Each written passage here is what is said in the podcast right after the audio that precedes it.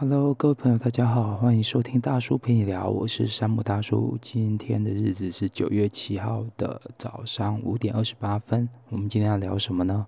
我们今天要聊，跟大家分享一下，就是最近我在听的歌曲、看的电影，还有就是看的综艺节目这样子。所以今天的一个话题基本上没有很严肃，然后也比较软一些，嗯。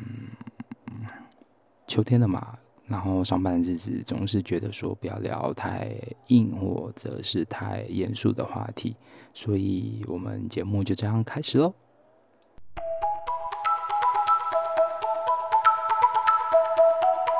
Hello，各位朋友，大家好，欢迎收听大叔陪你聊，这是一个讨论与分享时下议题。不管是教育、工作、生活、感情等等的问题，或者是议题，都可以聊哦。这是一个开放的讨论空间，欢迎有兴趣的朋友一起收听跟加入讨论哦。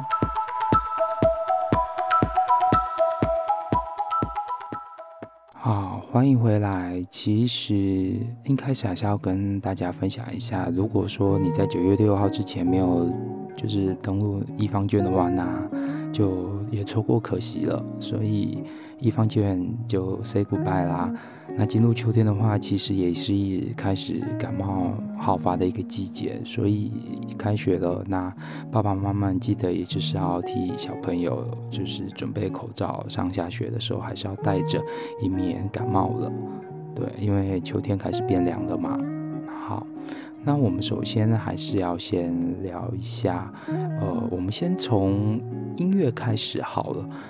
呃，最近如果说你有在看电视节目的话，可能有一个广告即就是可能开始在出现的，就是第三十一届金曲奖颁奖典礼即将在十月三号。登场，所以在金曲奖颁奖典礼大概前一个月到两个月的时候，其实就会开始陆陆续续打广告，那也会开始有很多的音乐的，呃，应该说对于金曲奖入围名单的一个奖品跟相关的内容。那今年的一个入围金曲奖的一个部分，我觉得，嗯，真的是好难选，以往就是会。就是大概都会知道说，今年的金曲奖入围可能会是谁中，就是可能就是六个呃六个或七个入围名单里面，然后可能就是大概呃可能大概都会选中说到底是谁比较会中这样子。可是今年真的是呃每个音乐创作人他们的音乐的风格就是非常的迥异这样子。嗯，举例说明像是。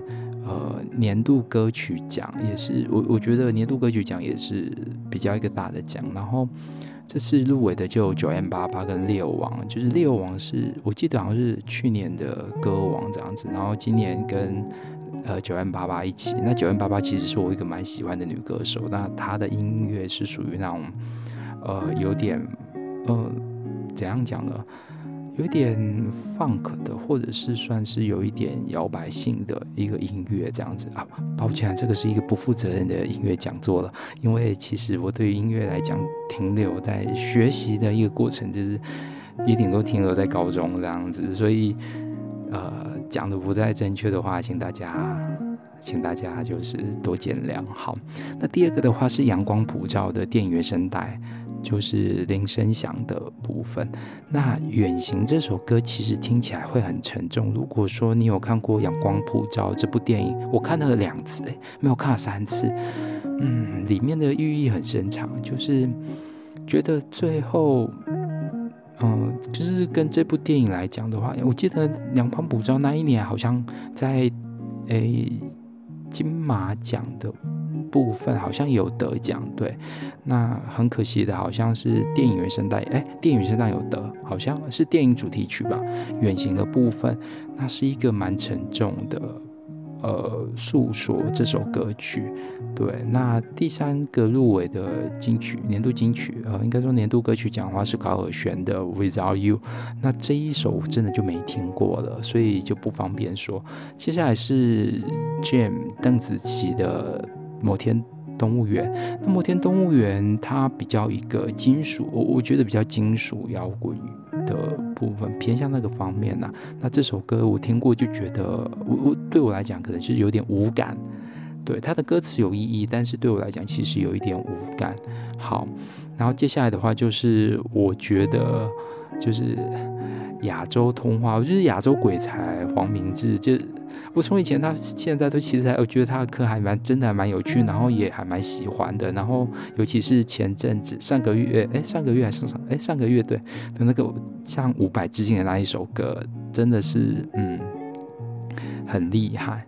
那黄明志跟许多艺人有就是应该说有一起搭配过，那他都会就是像他觉得很有。对他印象很深，或者是说他想要致敬的艺人，就是会去模仿，或者是说结合跟他很类似的呃类似的曲风来唱这个歌。举例说明，他之前有跟黄秋生，或者是说跟模仿费玉清小哥的那一个，我忘记了。对，就我觉得都还蛮厉害的。那他的曲风有就是很嗯、有那种有雷鬼式的，然后有呃有比较。应该说情歌式的也都有这样子，对，然后有老舍的都有。那我觉得《鬼岛亚洲通话》入围年度歌曲奖也蛮厉害的。然后再来的话就是，哦，我这是这个要怎么介绍？这个好难介绍。母亲的舌头，阿爆阿乐乐，他原住民，然后。就是他的起起落落，其实如果说他出道很早，他出道很早。如果你在阿妹妹那个，就是如果跟我同样年纪有听过阿妹妹这个团体的话，那你就会知道，你就会知道阿宝了。对，那呃，阿豹这次的母亲的舌头，我觉他的音乐我听到的时候，其实虽然听不懂他唱什么，但是他的歌曲中的感情呃传达的还蛮。感动的，我觉得，尤其是看他 MV 的时候，有一首歌《Thank You》，就是感谢这首歌，真的听不懂，但是你看到他 MV 跟他的那种呃合唱的共鸣，你会莫名的感动。对，这是阿宝能能，然后再就是灭火器的双城记。灭火器的话，会关注它是在就是岛屿天光之后开始，然后长途列车的部分是我一首真的听了会呃，应该说真的听了会哭的歌。对，那这次的双城记其实我还没听，所以我也没有办法多做什。是年度歌曲奖，如果说你有空的话，可以上去听一听，或者是你们也可以在。将近不到一个月时间来猜一猜到底谁会得奖？我个人是觉得，呃，年度歌曲的部分，我个人会觉得，如果说这次真的很难选，我可能会选，嗯，感谢，就是阿宝呢呢这首歌，因为其他的歌都太，对于金曲奖每年的选择的方式都不太是。以以往会是以商业类型为主，那这次就是偏向比较个人走向的艺术传达意念的话，我觉得阿豹呢阿乐乐的得奖机会跟呃黄明志的《鬼岛》的这首歌，虽然说《鬼岛》真的是就是个很巴拉的歌，真的，可是我觉得他的歌词还蛮。哦，呃，就是我觉得还蛮 OK 的，然后再的话就是远行，再就是远行。当然不是说其他人不 OK，可是我觉得这是如果真的我我要选的话，我可能从这三个里面开始选这样子。好，再来是最佳国语专辑奖，最佳国语专辑奖的部分总共有六个，包括说王若琳《爱的呼唤》，然后邓紫棋的《摩天动物园》，然后再来是许哲佩《失物之城》，陈珊妮。然后再来是魏如萱，还有吴青峰，你没听错，吴青峰最佳专辑奖，嗯，以个人名义入围最佳专辑奖，嗯，很 OK 啦，我觉得好。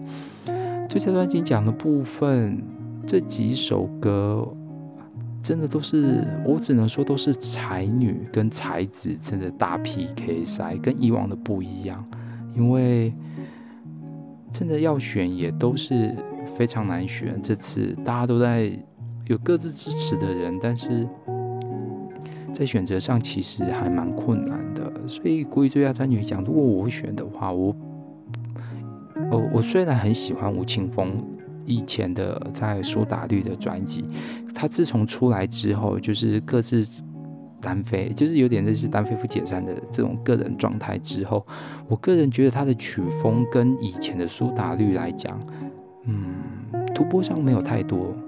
对，所以对于太空人的部分，虽然情感上很丰，呃，就是情感上很丰沛了，我这样觉得。不过会，如果真的要选的话，我会选给，嗯，我会选给魏如萱呢。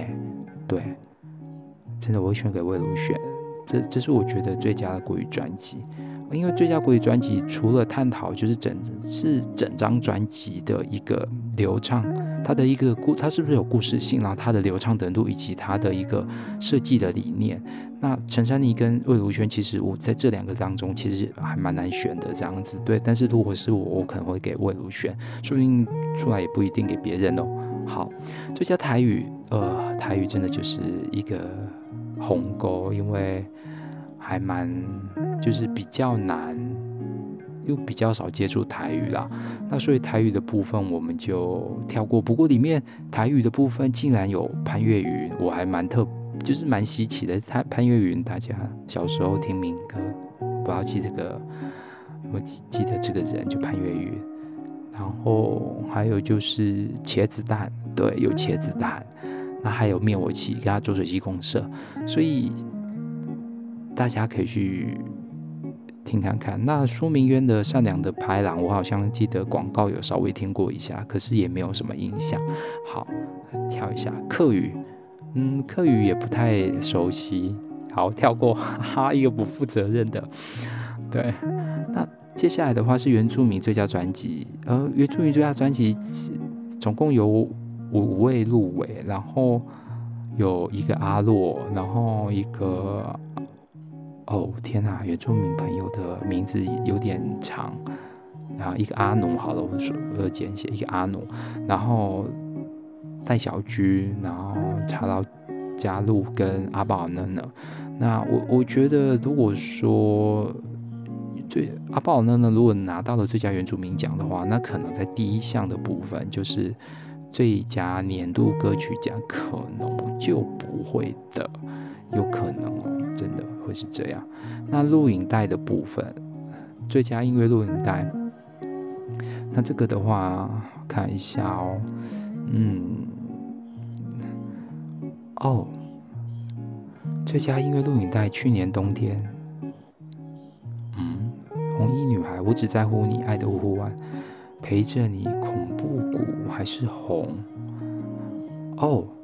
里面我只看，哎，里面我可能只听过那个，我肯定在几百年前就说过爱你的那个红，对，啊、哦，因为这个是那个，哎，哪个乐团突然忘记了，自己也听得很熟悉的这样，对，呃，这个乐团，我突然忘记了，好吧，如果有人知道的话，我肯定在几百年前就说过爱你的那个音乐 MV 前导 MV 真的是那一声尖叫吓到了，对。所以大家也如果喜欢听的话，可以去看一下这一部 MV。我肯定在几百年前就说过爱你，因为他们的 MV 比较算，我我觉得比较新潮一点啦，可以这么说。好，然后其他的可能 Ugly 哦，红衣女孩的部分，Ugly Beauty 是蔡依林的，是蔡依林的那个专辑里面的部分。那她的红衣女孩，意念跟歌曲蛮贴合的，但我我就觉得还好。对，好，个人演唱类的个人奖，演唱类个人奖，林声祥、邓紫棋、余佩真、阿宝等等跟吴青峰。天哪！最佳作曲、最佳作词、最佳编曲跟最佳制作人奖，好，最佳作曲奖。作曲呀、作曲我会给邓紫棋。糟糕的吴青峰啊，就是入围很多，然后可能没得几样这样。对，最佳作曲奖，其实在整个整个听起来，你就是撇开了所有的的部分。呃，最佳作曲奖，呃，我会给林生祥或者是邓紫棋，其他三个就我还 OK，因为林生祥他是以。应该是说比较以台湾传统乐器的那种设计方式来做，所以它在整个的内容上其实蛮贴合电影的。那对于邓紫棋来说，《动物天轮七》动物呃摩天动物园说错，抱歉。摩天动物园的一个创作，跟他之前的比起来，有稍微突破一些，但是其实没有突破很多。但是与曲风来讲的话，跟以以往的话是差别有一些大，跟差别有一些大。那至于阿爆冷冷的一个曲，它没有不好，它就是一个很平顺的曲这样子。不过就输了其他人，在整个听起来的感觉上，那太。呃，吴青峰的部分的曲风跟以往就是没有太大的差别，哦，对，没有太大的差别，所以就也还好。然后最佳作词人，嗯，米莎我不知道，陈升他的每一天，嗯，陈升有出专辑，好，我已经很久没发落陈升了，所以如果有发落陈升的，可以，呃，可以告诉我一下他的每一天，就是七天的这张专辑里面到底。在讲什么？没关系，我自己可以查好。再来是陈珊妮，成为一个厉害的普通人。然后阿格蒂、阿爆冷冷，然后再是谢明佑、谢明佑。所以这是其实一直是看下来，阿爆冷冷入围的还蛮多项，还有跟陈珊妮部分入围还蛮多项。那最佳作词人的话，天哪！如果要我选，应该会是陈珊妮耶。因为陈珊妮的词都还蛮厉害的，对，陈珊妮的词都还蛮厉害的，希望他这次会得奖。编曲的部分，编曲的部分，这次编曲的歌词的内编曲其实就比较，我我就比较比较不理解。最佳专辑制作人陈珊妮、许哲佩啊、呃，陈建奇、阿爆冷冷跟哦灭火器。好，最佳专辑其实也不太了解啦，对。接下来包括什么单曲制作人啊，这个也不太那个，我们就跳过了。就是接下来就是大家比较能够聊，而且是比较能够猜的最佳国语男歌手奖。第一个就是我从小的偶像周华健，他的《少年》的这首歌真的是哇。抚慰了我们这个年代的所，我我想啦，就大部分人的一个心声，这样子，从朋友到少年，就是感觉他一个连贯性出现了，因为大家都可能会停留在朋友，然后后续朋友之后，好像就比较沉浸了很久的时间。那因为周华健大部分时间之前大部分时间也都在中国发展。然后后续就偏向单曲，那这次出了《少女》的这首歌是跟他的儿子一起拍的 MV，所以如果没有看过的朋友可以去听看看，我觉得还不错。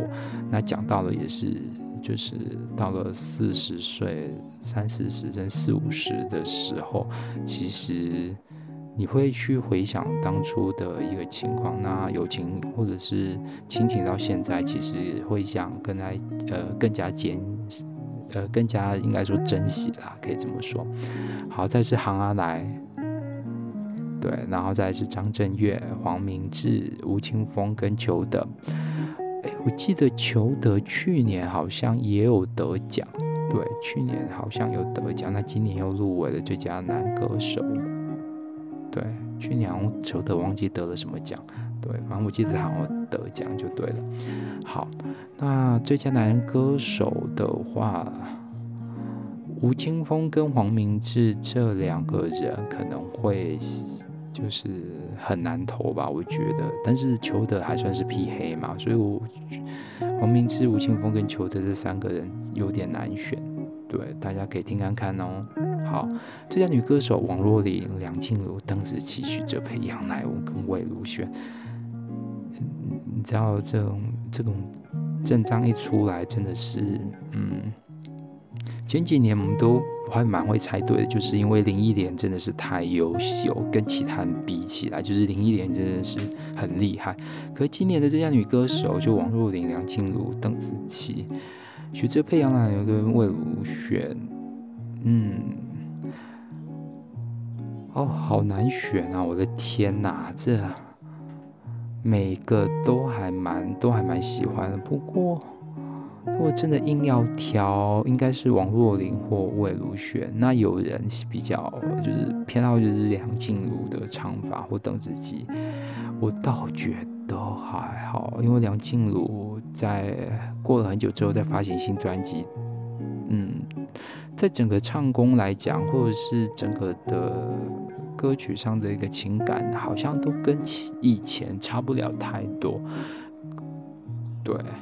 那王若琳一直在打破，就是有点类似在做实验性的专辑，所以王若琳其实每张专辑都不一样，我觉得还蛮 OK 的。那魏如萱的部分也差不多，就是他们会以自己的方式创作一张新的，呃，打破会打破以往旧的东西，然后再创造新的音乐出来让大家听这样子。所以我觉得最佳女歌手如果要颁的话，会是比较颁给创造性比较多的。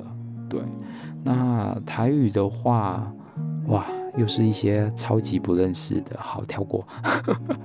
超级就是，不过里面看到一个还蛮熟悉的，叫方顺吉。第一个，好，那如果陈以恒、曾伟忠、苏明渊、吴永吉，嗯啊，吴永吉，好，风中。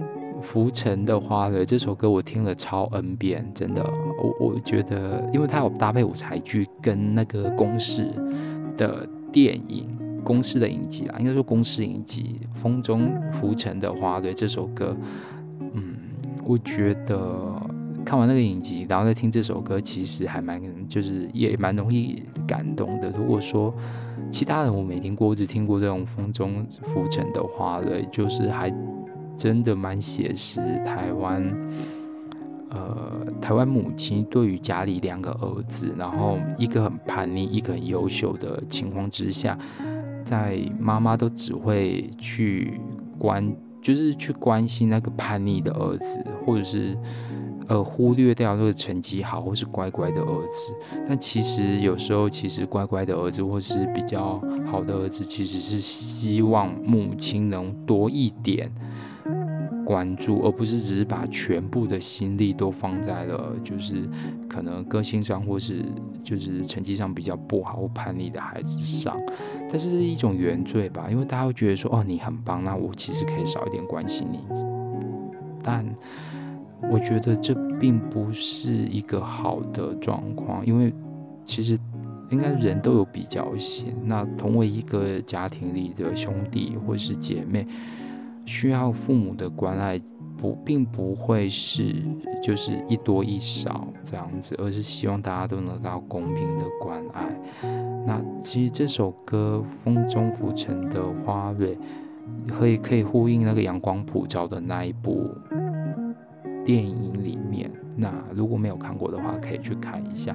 台语女歌手哦，潘越云、王瑞霞、张雅、张涵雅。杜新田、朱海军都没有听过，很好。客语也是原住民，原住民，嗯，原住民就是阿宝等等啊，然后戴小军、阿洛，阿洛的歌其实也还不错。不过，如果对原住民不太，我其实我也不太了解。不过就是专门听同音乐，然后没有去了解歌词的话，其实倒还好。乐团奖，哦。乐团奖，乐团奖，灭火器、神棍乐团、伤心欲绝、茄子蛋、海豚刑警、告五人、Trash。告五人我还蛮喜欢的，茄子蛋的音乐还蛮风格也蛮比较大这样子，然后再就灭火器，其他的部分像是神棍啊、伤心欲绝啊跟 Trash。对，Trash 的部分我就没听过，还有海豚刑警我也没听过。那如果说你对于这几个乐团有兴趣，呃，就是有知道的话，也可以留言告诉我。哦，告五人是在前面那个，我在几百年前就肯定，哎，我在我肯定在几百年前就说过《爱你》这张专辑里面开始听，然后去听他们以前的音乐。然后跟现在的音乐这样子，诶，他们有些歌真的还蛮有趣的。对，我记得有一首歌名是不是叫“你要不要吃哈密瓜”？对，你要不要吃哈密瓜？对，等我想，嗯，是还蛮好笑的。然后其实烂的我们以后要结婚，然后再是灭火器的无名英雄这些，那这几个乐团其实都还蛮棒，有是在地下乐团还蛮红的，对，那有的就浮上了台面，所以嗯，各位都可以去听看看哦。然后再来的话就是最佳演唱组合，最佳演唱组合，哇哦，完全都不认识，嘿，跳过，糟糕糟糕，跟台湾音乐圈脱离关系了，我从来也没经历。没有进去过啊，所以脱离也不算什么。好，最佳新人，9m88、Jade、高尔宣、告五人、莫宰阳、杨世宏。好，持修。杨世宏为什么突然教一下？因为杨世宏我记得是，哎，是唱那个巴厘岛那一个吗？我忘记了。好。九 N 八呃，最佳新人奖应该会给九 N 八八吧，我这样觉得。对，嗯，因为他其实九 N 八八的创作性，还有就是他的唱功，其实都还不错。那里面的高尔宣其实也都还蛮棒的，所以如果最佳新人奖九 N 八八跟高尔宣两个选一个吧。然后在演奏类啦，演奏类这些就比较，或者是技术类这些就比较不会，嗯，就比较没有去接触了。好，这是第三十一届不负责任金曲奖的乱猜测名单。所以如果在十月三号，那如果说在台湾的朋友就有那一天有空的话，就可以转开你的电视看一下今年的金曲奖到底是怎么样的一个情况喽。那我们先这样，等一下回来讨论一下电影的部分。好，休息一下喽。Hello，欢迎回来。那接下来我们要聊一下是最近台湾的电影。解封之后，你去看过电影了吗？但好像也没解封。而电影院开放之后，你到现在有去看过电影了吗？最近有好多还蛮特别的电影上映，诶，不知道你有没有去看过了？举例说明，叫八月七号上映的《怪胎》。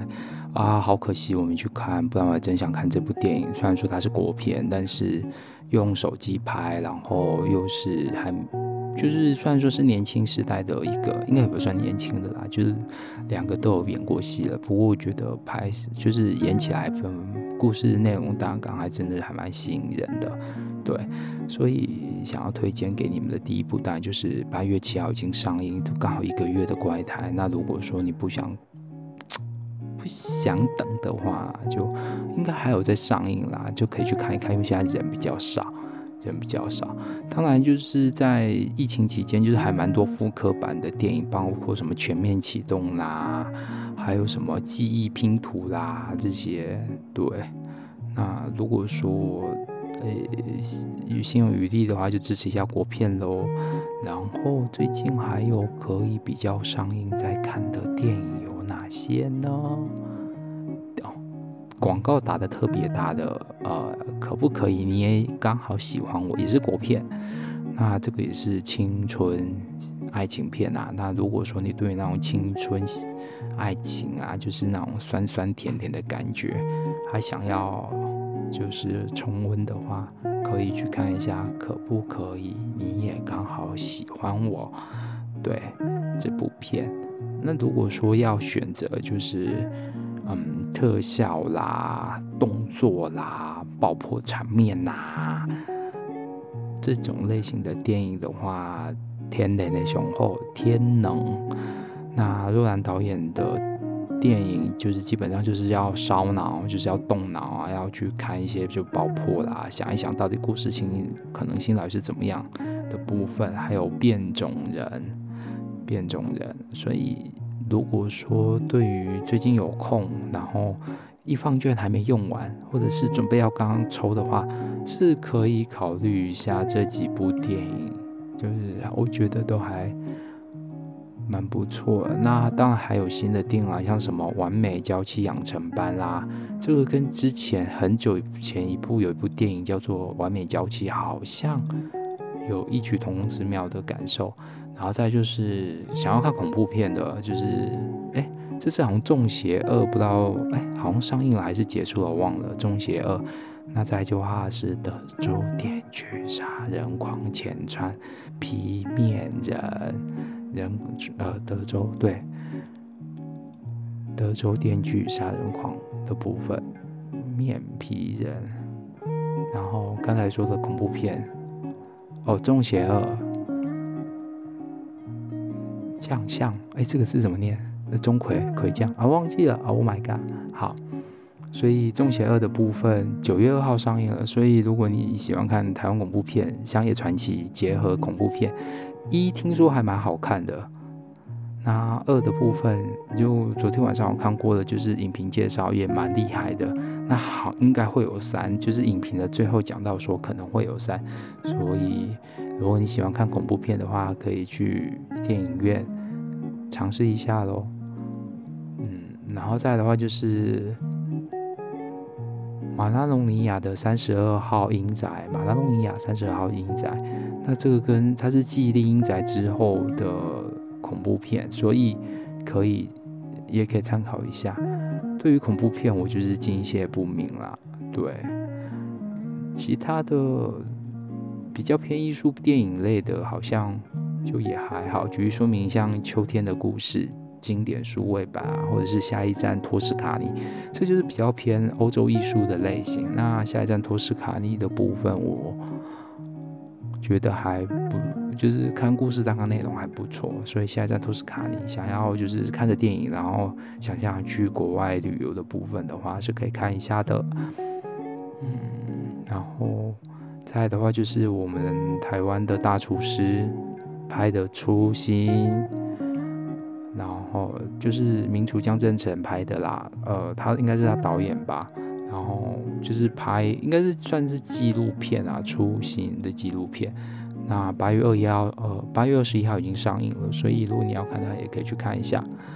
然后我个人会比较推荐的是圣哦圣雅各的天空。队，我看过电影预告，我觉得还蛮。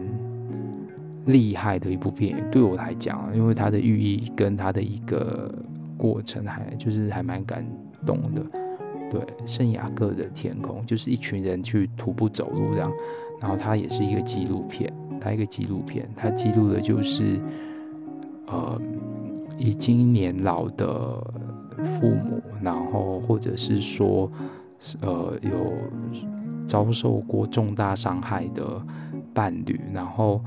踏上了就是徒步旅行，然后在这过程中去疗愈别人，也疗愈自己的一个过程。对，那徒步走这些，对这些不是演员的人来来演，或者是说应该对，就是比较老的演员来演，其实会呃在这个过程当中，嗯，展现出来的人性的不同面，然后还有修复被修复的感受。我我觉得这个还蛮值得去看的，对，圣雅各的天空也算是小品电影啦，就通常小品电影都大家都不爱的那一种，就是我比较喜欢看。那再的话就是八月二十一上映的《最后的情书》，那如果看卡通的话，当然就是《东京教父》。终于全部失忆这个，嗯。你可以不用看，我觉得，嗯，看过预告之后，感觉就是那个重复无限死亡，然后无限轮回的那一种。然后再来的话，也是一部分数没有很高，但是我觉得也是蛮令人省思的电影，叫做《我的儿子是死刑犯》。我的儿子是死刑犯，他也是探讨了，就是跟以前我们看过那个公司演的那个连续剧，他有呃相同讨论的一个话题。我的儿子是死刑犯，其实也是蛮比较沉重的一部电影啦。如果说大家喜欢看这种对社会议题有关的话，是也可以看。嗯，接下来的电影就都还 OK，就这几部电影。然后当然的话，就是呃，可能听众会比较少接触的酷儿影展，就是亚洲酷儿影展，就应该说亚太酷儿影展就还蛮多有趣的，应该说蛮多探讨性别议题或者是平权上面的一个问题。那这次的一个影展的部分，好像票都卖光了，所以可能你也不用去。不用去抢着那个，就等电影慢慢上映。那最呃，其中有一部就是刻在你心底的名字，刚好也是卢广仲他演唱。我觉得这首歌都还蛮感动的。这是第一个刻在你心底的名字，好像是几月才上映吧，我忘记了。反正就是还没上映，但是亚洲影展呃亚洲扩影展的部分已即将上映。然后还有另外一部叫做《迷途安妮》，哎，没有《迷途安迪》，忘记了。对，突然讲错人家的话，《迷途安迪》吧。然后这部是探讨马来西亚地区一个移工跟一个呃，应该说算是性别认同的人的一个相处。那这部电影我觉得还蛮厉害的，原因是因为他请他的主要演员是李李仁，然后林心如。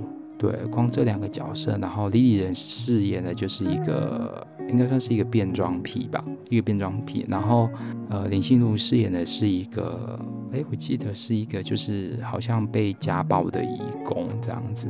看了预告片，觉得说还蛮厉害的，因为在马来西亚比较封闭的一个，应该说一个一个国家，其实他们也算是一个蛮保守封闭的一个国家。这两种人如何去在当地生活，以及他们遭遇到的事情如何来面对，就觉得还蛮，嗯，蛮值得。的看的好，这个是有关于电影的部分，当然又是一个不负责任的讲座，不负责任的一个分享啊。要补充一下是说，就是未来在九月十七号上映的《麦路人》，对，呃，郭富城演的，嗯，郭富城已经跳脱以往就是高富帅，诶，他其实也没高，但是就是又富又帅的那种。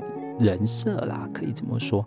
然后这次《麦路人》他饰演是一个街友，对，所以《麦路人》其实也是一部社会议题蛮大的，应该说对于香港街友的部分。有名的一个议题啦，所以如果对于社会议题有兴趣的朋友，也可以去听看看它。然后再来的话，就是《消失的情人节》，又是一个台片。那这个《消失情人节》就是喜欢看轻松搞笑喜剧的，在九月十八号上映，也请多支持国片了。我觉得国片现在嗯的剧情跟内容已经跟以往都不同了，那就可以多支持。以及喜欢看恐怖片的整容易。对，整容易就是又是一个恐怖的卡通这样，然后其他的就应该就还好了。那电影的部分就先这样喽。好，那接下来的部分的话，我们要聊一下，就是我最近在中国看的一些综艺节目。那与其说综艺节目，大部分都是偏音乐性的节目啦，因为中国的。整个节目的制作经费一直以来都比台湾来得多，所以他们在整个拍摄的手法上，还有节目的一个用心跟相关的支持度上，其实都还蛮高的。我可以这么说。那其呃，在中国的部分的话，就是夏天 on 档的的综艺节目跟冬天其实会轮流。哎，举例说明，好像他们都会在。将近要冬天的时候去昂就是我是歌手。以前如果说大家有在追的话，就是我是歌手，或者现在改名叫歌手的部分。然后再来的话就是什么明日之子，明日之子。那不然的话就是去年才刚出来的乐队的夏天第二季。那乐队夏天的第一季里面。就是有吴青峰，有吴青峰。那第二季的开始就是来的另外一个评审。那我倒觉得评审倒还好，不过我我觉得看的很多的，就是可能就是像什么我是歌手啦相关的节目，就是单偏个人的部分。我倒觉得我现在就是比较会喜欢看的是乐队的夏天，因为乐队是一个蛮。怎么说呢？其实台湾也有很多优良跟优秀的乐队，但好像对于乐队或者是乐团的部分比较少琢磨。不过我们现在时常听的，像是五月天啊、灭火器等等之类，其实都是一个蛮好的乐队，或是说称为乐团啦。嗯，可是，在整个的流行华语界上，好像就比较少会嗯也不是比较少，可要怎么讲呢？对，比较少去关心或关注，大部分都是个人歌手为主。那如果说就是你家可能还看得到爱奇艺的话，或者是说，或者是说你就是可以在网络上直接就是搜寻爱奇艺，但我不是要打广告了，因为爱奇艺条款已经生效了，所以不然的话，你就是看一下怎么样去看到中国的节目。我觉得有些中国节目。在综艺节目上其实还蛮好看的，撇除政治关系的话，那乐队的夏天里面，嗯，第一季的第一季的应该怎么说？第一季的队伍就是第一季的乐团，在第二季乐团的一个差别上来讲也是蛮大的，也是蛮大的。那邀请的来宾也是哦，还有一个就是那个，嗯，饶舌呃。中国嘻哈哦，对，中国嘻哈也是最近流行创新起来蛮特别的。那当然，因为里面有新的就是邓紫棋的关系，所以就是这个节目整个就火起来了。对，那中国嘻哈，然后我是歌手，或是叫歌手的部分，然后再的话，乐队的夏天等等之类这些音乐的大型综艺节目，无非就是在挖掘跟培养新的人。嗯，所以或者是说让就是呃老歌新唱啊，或者就是说更推广中国音乐的部分，我觉得都还蛮厉害。那台湾就真的要加油了。虽然说每个人。在推广音乐上，其实各有各自的方式。举例说明，像原住民音乐阿爆阿能人的专辑，可能在台湾真的是不流行，大家也很少听。但是他在一些南岛语系国家，甚至在欧美，其实很红。你没有听错，其实很多的欧呃原住民音乐，因为它的。语言的关系偏向南岛语系、海洋语系的一个方式的状况，所以其实他们的发音上有雷同相似之处。那自然而然的，当然就是他们会有比较多共鸣产生，所以他的专辑会比较在国外比较红。对，就是国外的音乐节什么都会邀请他们，但是在台湾的部分，可能大家就是会关注在就是流行音乐。那整个音乐不是只有流行音乐，还有非常不同。呃，多元化的音乐，大家也都可以去听。好，以上就是今天的不负责任电影跟音乐讲座。对，那我还蛮期待，就是十月三号的金曲奖，还有就是很多好看的电影。如果你在台湾的朋友趁有空的话，呃，放假的部分也可以安排去看一下电影嘛，不一定要去外面人挤人气死人嘛。那一方券还没用完的，也可以赶快用一用喽，免得过期了。就像我的农艺券没有用，过期了啊，现在用不到。好，对，那就今天要就这样啦，拜拜。